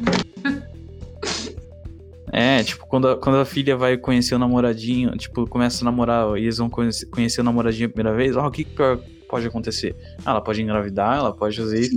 Daí, tipo, eles se olham, às vezes começam a rir muito, porque, tipo, não, é só. Daí, tipo, falando isso, já, já começa a pensar, não, mas um, isso é improvável, improvável. Ah, isso a gente conversa com ela. Daí assim vai, entendeu? É, Então, Pra- eu- essa, bom ponto, achei. essa série é muito boa mesmo. Eu assisto faz um bom tempo. Terminei este último episódio que foi lançado e, cara, cada episódio é aquela paulada assim, fica, eita, mano, sério? Mas você, você. Pera, você começou a assistir quando? Cara, faz muito tempo, desde, desde a primeira temporada, tipo, alguns anos atrás, quando começou. This Is Us? É. Você nunca comentou, é a décima vez que eu comento aqui no, no podcast aqui, você não. Não, mano, mas eu assisto, tipo, eu acompanho faz um tempão. E é realmente, tipo, uma série, mano, muito boa. Às vezes você pega assim, caramba, que reviravolta, não imagino que isso acontecer. Cara, e acho que todo mundo deveria assistir, porque realmente é uma das melhores séries que tem hoje. Vou anotar aqui, gente. Adoro indicações. Nossa, assim. uhum, Nossa, o. Charles, o Charles é o fã oculto, assim, das coisas. Sabe aquele cara que é, que é fã e daí, tipo assim, não, não, eu acompanhava desde quando eles surgiram. Hoje em dia virou modinha. Ele era, eu acho que ele era assim com esses anos, que ele nunca falou nada. Tipo assim, ai, essa gente assistindo hoje em dia, olha só. Não, mano, tipo, eu Faz acho. séculos, né? Daqui 20 anos eu chego pro Jean e falo, nossa, mas eu gosto muito de tal coisa. Ele fala, mas como assim, mano? 20 anos É, do nada, tipo, cara, eu falei umas 20 vezes mesmo no, no podcast, ele nunca falou nada, assim, tipo, nada, essa série é boa, nada, ele só. Ele quis manter suspense. É, exatamente. Frio É e que eu percebi calculista. que é sua série, é sua série xodó. Eu fui não deixar esses momentos pro Jean aí. Pra ele se emocionar, dar os exemplos. Pode Exatamente. ser. Mas Ai, o. Ai, eu até esqueci que. eu- Ficou chocada, eu ficou chocada. É, pois é, olha o plot twist, o cara é super fã da série e eu. Ai, mas não, mas sério, assista, essa, essa realmente é boa. Tipo, todo mundo que, que ouvir esse episódio vai ouvir, tipo, falar de This Is Us. E se assistir outro episódio. É, assistir não, se ouvir outro episódio, vai ouvir também, porque, tipo, sempre faço algum link. Uhum. Então é, e é super boa, tipo, é que assim, é uma série que eu falo, que eu comentei no episódio da Raquel, a Raquel era. Ela era psic... é, Era não, é, né? É psicóloga. Eu falei assim, não, This Is Us é como se fosse uma terapia. É, Foi como se fosse uma terapia pra minha vida, assim, porque, tipo, claro, não, não menosprezando a terapia, obviamente, é super importante, mas ela dava uns, um- umas mudanças de pensamento, sabe? Eram, tipo assim, definitivas pra sua vida, assim, tipo, de se, de se valorizar, de se.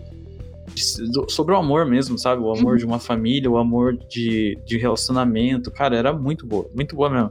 Daí eu falava, cara, pra mim foi como uma terapia, mudou muita coisa que eu tinha um pensamento que eu acho que, que era um pouco raso, de certa forma, e daí eu via, eu via a série assim e comecei a refletir profundamente. E daí eu falava, depois eu concluía, eu falava, tipo, cara, eu acho que realmente eu tava errado, sabe? E então foi super positivo, assim. Eu acho que é a única série que eu digo com muita segurança que me trouxe algo, uma- algo muito positivo pra minha vida. Então por isso que eu sempre falo, assim, porque todo mundo concorda também. Então, Uhum. É aquilo Mas- que tipo, te impactou, né, de alguma forma, e aí você vai passar pra frente. sim, não, mas é muito boa série, tipo, é, realmente, eu não aguento mais fazer propaganda dela, mas eu não consigo não fazer propaganda dela. Então, mas eu vou assistir. E aí eu vou Não, lembrar é- de vocês. Sério, não, é, assiste e fala assim, nossa, você vai falar assim, quando você terminar a primeira temporada, você vai falar assim, nossa, você tinha razão. Uhum. Só, só Eu manda vou- essa mensagem, é tipo, é tipo um código, nossa, você tinha razão.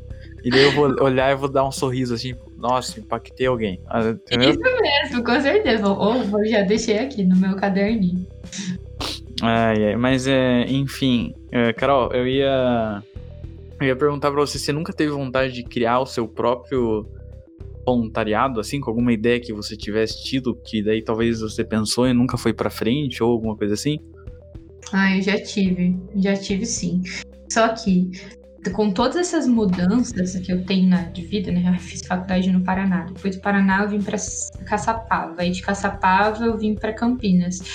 E aí, Uhum. tipo assim, às vezes eu tenho medo de, tipo, fazer alguma coisa e, e, tipo, ah, eu vou começar aqui em Campinas. Aí daqui, sei lá, um mês eu vou me mudar de novo. É, e aí eu não vou tipo, tocar tão bem de longe, sabe? Eu, eu acredito muito que a gente consegue fazer as coisas hoje de longe. A gente tá no meio de uma pandemia e aprende a ver, mas às vezes o, o voluntariado precisa de uma presença física também. E aí, tipo, com essa mobilidade que eu tenho hoje, particularmente por causa do, do meu trabalho, é, eu não consegui ainda, sabe?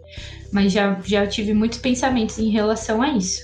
É, até, tipo, já pensei assim, que eu ai, vou juntar uma grana para conseguir, sei lá, dar início em alguma ação em alguma ONG, tipo, encabeçar com outras pessoas, sabe? Já, já passou isso na minha cabeça.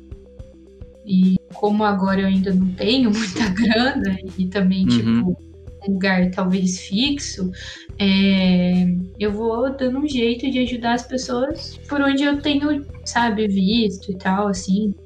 É, às vezes não nem projeto, mas alguma pessoa que pede ajuda e aí a gente vai lá e, e faz por ela, sabe? Hum, mas. É, tinha algum é, algum tema, algum nicho, sei lá, não sei exatamente o termo específico ou tipo só você tem essa vontade, mas você ainda nunca conseguiu definir exatamente, delinear o que que seria? Gente, tem muita vontade de criar um voluntariado é, na parte educacional. Eu esqueci de comentar esse voluntariado que eu uhum. fiz. Agora, no meio da pandemia, também teve um, voluntariado que eu vi pelo, pelo Instagram, assim. Chamava. É, ai, como que é mesmo? Tipo, mo, motiva, alguma coisa assim. E que era um um voluntariado de mentoria, no sentido de você dar aula particular da matéria que você né, tem mais familiaridade. Você não precisa ser professor, mas ah, eu tenho familiaridade com química. Então, né, respondi um formulário e tal, coloquei lá é o porquê da minha familiaridade com química. E aí eles, o pessoal, né, que deu, teve a iniciativa, entrou em contato comigo, falando que eu tinha sido aprovada, e eu tive uma turma online com várias meninas, era um voluntariado somente de mulheres é, com várias meninas de todos os cantos do país. Tinha gente da Bahia, tinha, e eu dava aula particular de química duas vezes na semana, preparando elas para o vestibular. Então, assim, é, eu uni duas coisas que eu amo, ensinar e eu voluntariada. E eu, tipo, fazia lista, nossa, me sentia a professora. Meu namorado ficava dando risada de mim. É, nossa, inclusive, eu ia te perguntar exatamente isso, porque você falou tipo, que sonha muito em ser professora. E também tem essa parte voluntariado. Daí, antes do, de eu ter o, o devaneio ali do desses anos com o Charles, eu ia perguntar exatamente isso. Você já tinha dado aula em, tipo, em cursinho, tipo, popular, em cursinho, algo nesse tipo, entendeu? É, chama, chamava Multiplicando o voluntariado que eu participei. E aí, tipo, daí participei. É com, as meninas. Nossa, era muito legal. Participava aí, tipo, ficava todo desesperado quando eu tinha que preparar a aula, sabe, gente? me sentia a professora. Eu preparava a lista, é, aí a gente tinha, tipo, aquele Google escolar, né? Que aquela sala lá. Aí a gente, eu colocava material, eu falava, vai, gente, se a minha explicação não foi tão boa, eu colocava vídeo do YouTube também para elas conseguirem acompanhar Legal. a matéria. Então, assim, se hoje for ter um voluntariado, é, vai ser um voluntariado voltado para ensino. Então, assim, e, sei lá. E você soube do desfecho de alguma delas? Não é... soube, não soube, não conversei mais com elas, mas assim, tipo, tinha contato em mais particular com duas delas, que aconteceu de uma delas também já tinha ter me ligado chorando. Ah, eu tô muito nervosa pro vestibular. E aí, tipo, eu falar, gente, então vamos fazer assim. O dia de hoje era a nossa aula, mas a gente vai ficar conversando sobre o vestibular, sabe? Aí eu, tipo, também já passei por isso. E aí eu não, não soube mais, tipo, dos desfechos delas, mas você tocou no assunto, posso mandar uma mensagem para perguntar. É, Nossa, eu, eu, fiquei curioso. Fala aí, Charles, desculpa cortar. Não, tipo, eu me inscrevi em algum parecido ano passado, no começo desse ano, já não lembro direito, que era algo assim, você se inscrevia como professor de uma tal matéria, aí se te aprovassem, te colocava você num grupo de WhatsApp com alunos do Brasil inteiro. E quando um aluno tivesse alguma dúvida, você, se você tivesse disponível, você marcava uma conversa no privado, uma conversa tipo, em videochamada para tirar dúvida, para ensinar o que ele queria aprender, sabe? Só que eu ia fazer isso, eu me inscrevi, só que ia ter uma parte de entrevista. E eu acabei perdendo a entrevista. Tipo, tava numa semana super corrida e tal. Mal com alguma coisa e eu perdi e não consegui fazer parte, mas era algo que eu queria muito fazer. Era por fazer esse grupo. Eu esqueci o nome, cara. Eu tenho que olhar no e-mail, mas é algo muito legal. Eu tinha achado a iniciativa. Nossa, acho que até mandei pro Jean isso, não sei se ele lembra. Eu lembro, eu, lembro, eu lembro é, mas eu não lembro o nome não. Eu, eu, lembro que você falou, mas eu tava cheio de coisa para fazer.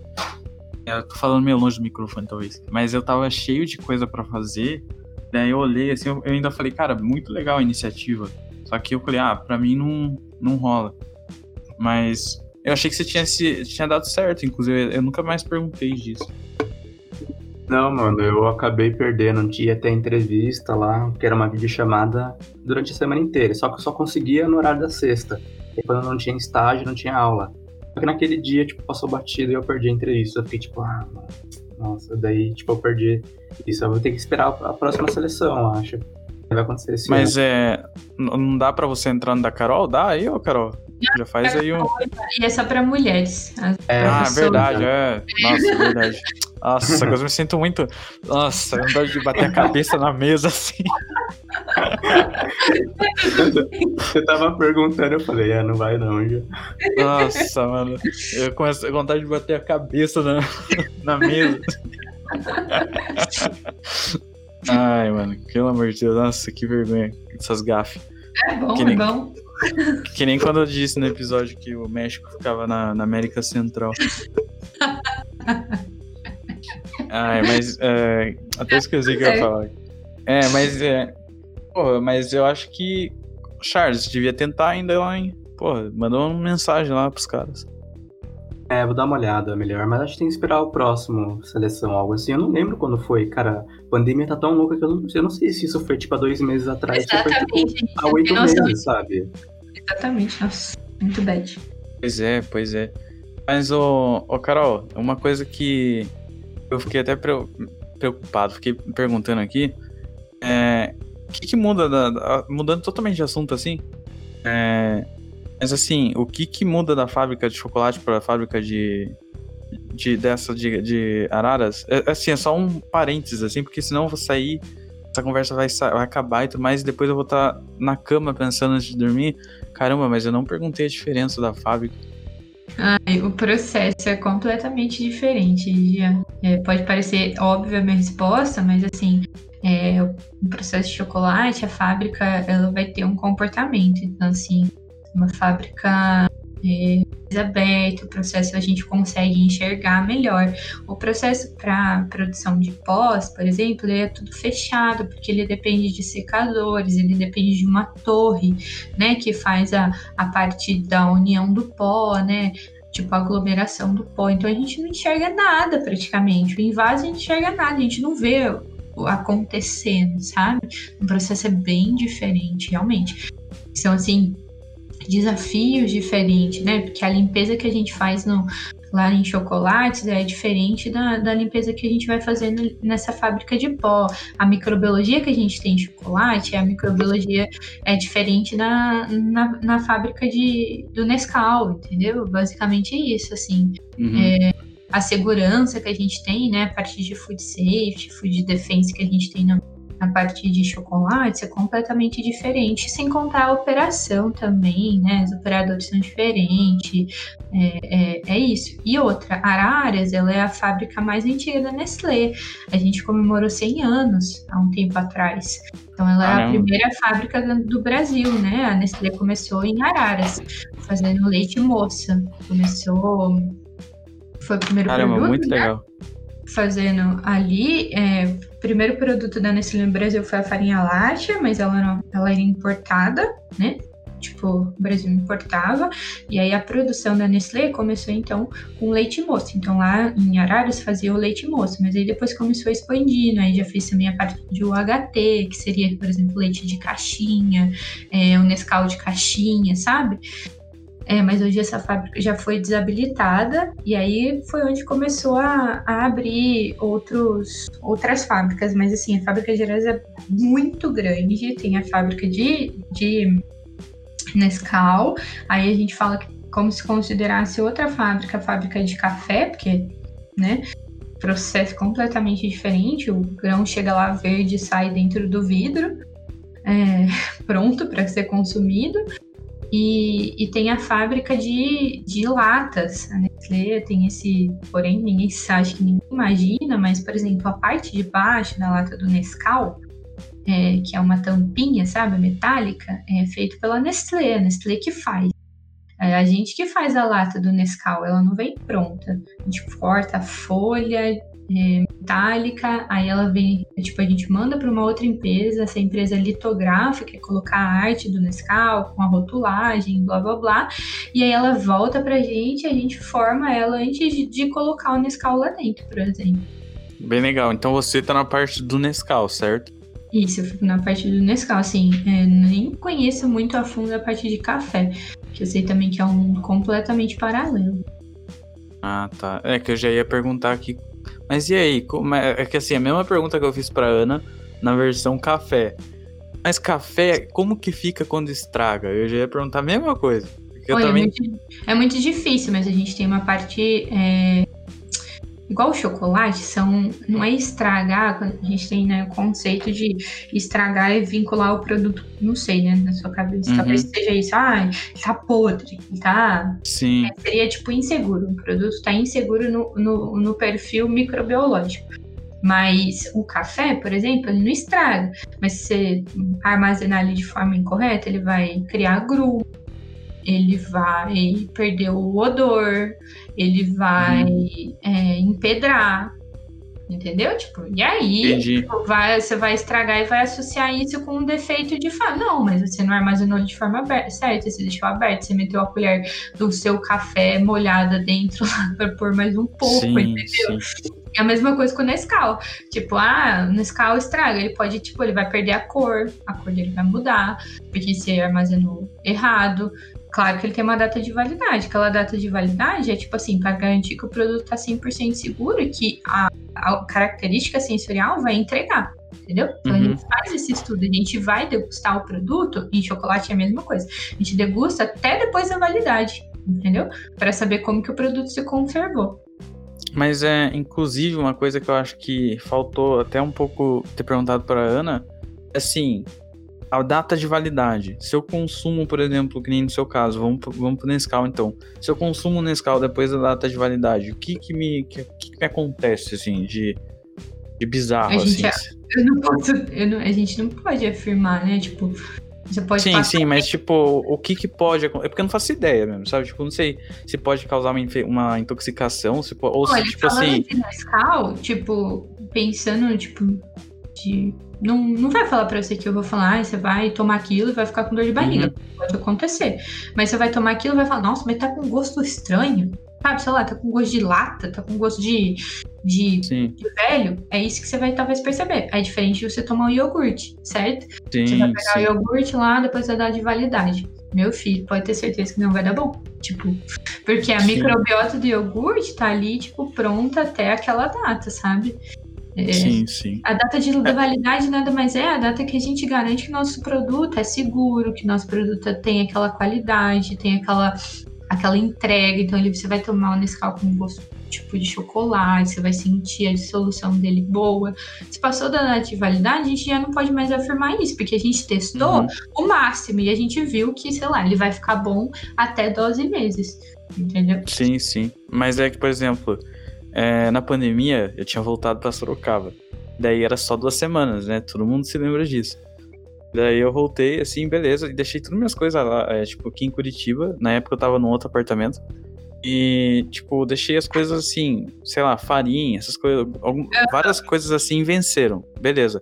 Só que o Nescau, eu lembro especificamente do Nescau, era aquele de sachê e eu tinha acabado de comprar, e daí eu tipo, tinha fechado com um empreendedorzinho assim, bem brasileiro mesmo, sabe? Uhum. E eu tinha ido viajar. Daí, tipo, eu cheguei. Cara, eu, eu, quando eu voltei pra cá, já tinha passado quatro meses. Ou cinco já. Daí, tipo, eu tive que comprar a maioria das coisas de novo, depois, assim, mas eu lembro que quando eu cheguei, uma das únicas coisas que não tinha vencido era o Nescau, só que já tava há cinco meses. Daí eu fiquei uhum. naquela, eu fiquei naquela assim, falei, caramba, será que já não tá com uns fungos aí já? Não tem uns ah, é meio difícil, eu acho que fungar, assim. É. Pode acontecer, mesmo por, pela característica, assim, do material, é meio difícil. O fungo, ele procura coisas que, que tem mais água, por exemplo, entendeu? É... Entendi, entendi. É, tipo, eu realmente fiquei nisso assim. Daí eu, pro, eu tipo assim, cara, é, eu cheguei, tava morto de fome. Eu, eu fiquei olhando, assim, eu fiquei olhando. Daí, tipo, cara, eu peguei assim, eu tinha acabado de ir no mercado e, e trouxe leite assim, daí eu fiquei olhando para ele, e ele me olhou. Eu falei, ah, meu, sinto muito. Se tiver com fungo, com sei lá o que, eu vou descobrir. E nunca deu nada. Mas o gosto, que nem você falou, já tinha um gosto um pouquinho mais. Mais assim, de velho, parecia, sabe? É o gosto de ranço que a gente chama, né? Que é quando a gordura de qualquer alimento, né? Se tem a gordura, por exemplo, doce de leite, tem bastante por causa do leite. É, ele acidifica no sentido de que aquela gordura vai oxidar e dar esse sabor de, nossa, tá com gosto de velho, tá com gosto de ranço, uhum. sabe? É isso. É, tanto é que, tipo assim, tava no, acho que tava no comecinho desse processo já, porque deve ter ficado muito. Hum. A, o, o, jeito que eu armazenei, como eu não tava usando bastante, acho que daí, tipo, começou já a entrar nesse processo. Daí eu tomei umas duas, três vezes assim, daí eu ficava naquele gosto mais ou menos, eu falei, ah, cara, não vai dar, daí eu comprei outro. Mas era realmente, era tipo, um gosto que já tava começando ali um pouquinho a ficar mais ou menos parecido com isso. É. E, a data, e a data de validade tava um pouquinho longe até, mas mesmo assim, né? Eu acho que como conserva mesmo. É, o conservar. Essa é a chave principal. E ó, você que gosta de Nescau, teve dois lançamentos do Nescau aí. Nescau do. e o Nescau Intense. Bora tomar. É uma delícia, muito bom. Se você mas, gosta. Mas você, você quer já fazer o, o completo? Que eu fiquei curioso agora. Qual que é a diferença do, dos dois? O Du, ele tem gosto, é, a mistura de chocolate branco e chocolate preto. Então tem um gostinho bem, bem tipo. Ele, é um, ele fica mais clarinho quando você coloca no copo, sabe? mas é, ele lembra um pouco o Galac, sabe? Sim, nossa, então é. É gostoso, bem gostoso. E o Intense, ele é bem puxado pro cacau. Então é bem amargo, assim. Entendi. Nossa, é. é pô, agora, agora você realmente fez um. Cara, a Nestlé te, deveria te pagar. É, porque você realmente fez um merchan que eu fiquei curioso agora. Eu vou. Ah, nossa, que raiva, agora eu vou ter que ir lá no mercado tipo assim, é que eu consumo muito mesmo, você não tem noção, tipo, eu tomo três copos por dia de leite. Então, uhum. tipo assim, é uma coisa que logo acaba a minha, daí eu vou estar no mercado e eu vou lembrar disso. Eu tenho certeza.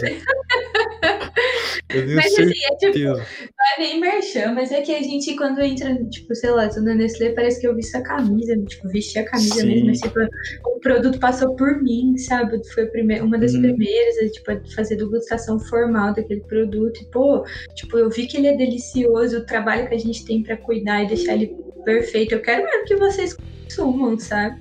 É que eu acho é. que deve ser que nem. É, cara, produzir um produto assim, né? É que para mim é um pouco fora da minha linha, assim, de, de vida, diária mesmo.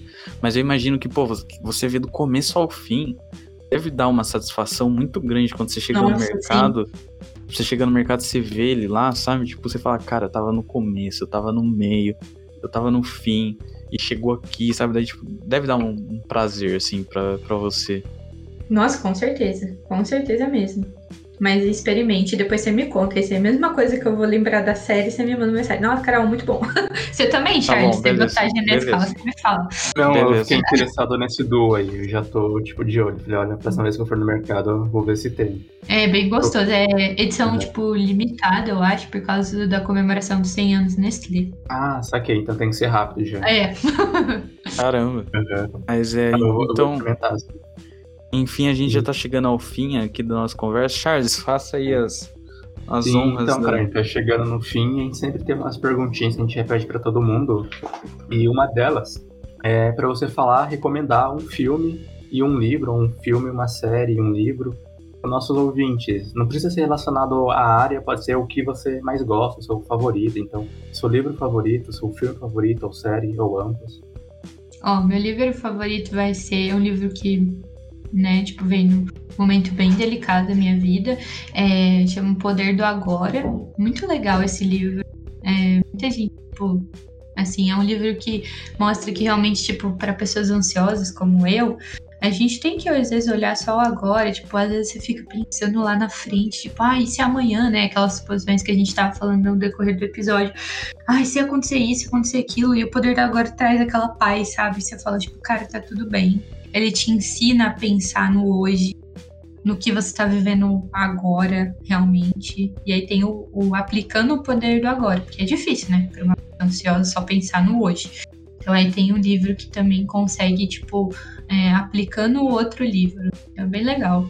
Essa é a minha, minha recomendação.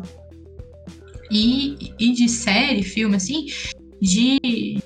É, filme. De série, vou indicar uma série. Gente, eu Dark. Eu sei que é uma série completamente difícil de assistir de, de verdade. Eu já tive que assistir dois, três episódios de uma vez pra poder entender. Mas é muito legal. Tipo, você fica bem brisado, pensando, nossa, gente, mas como assim?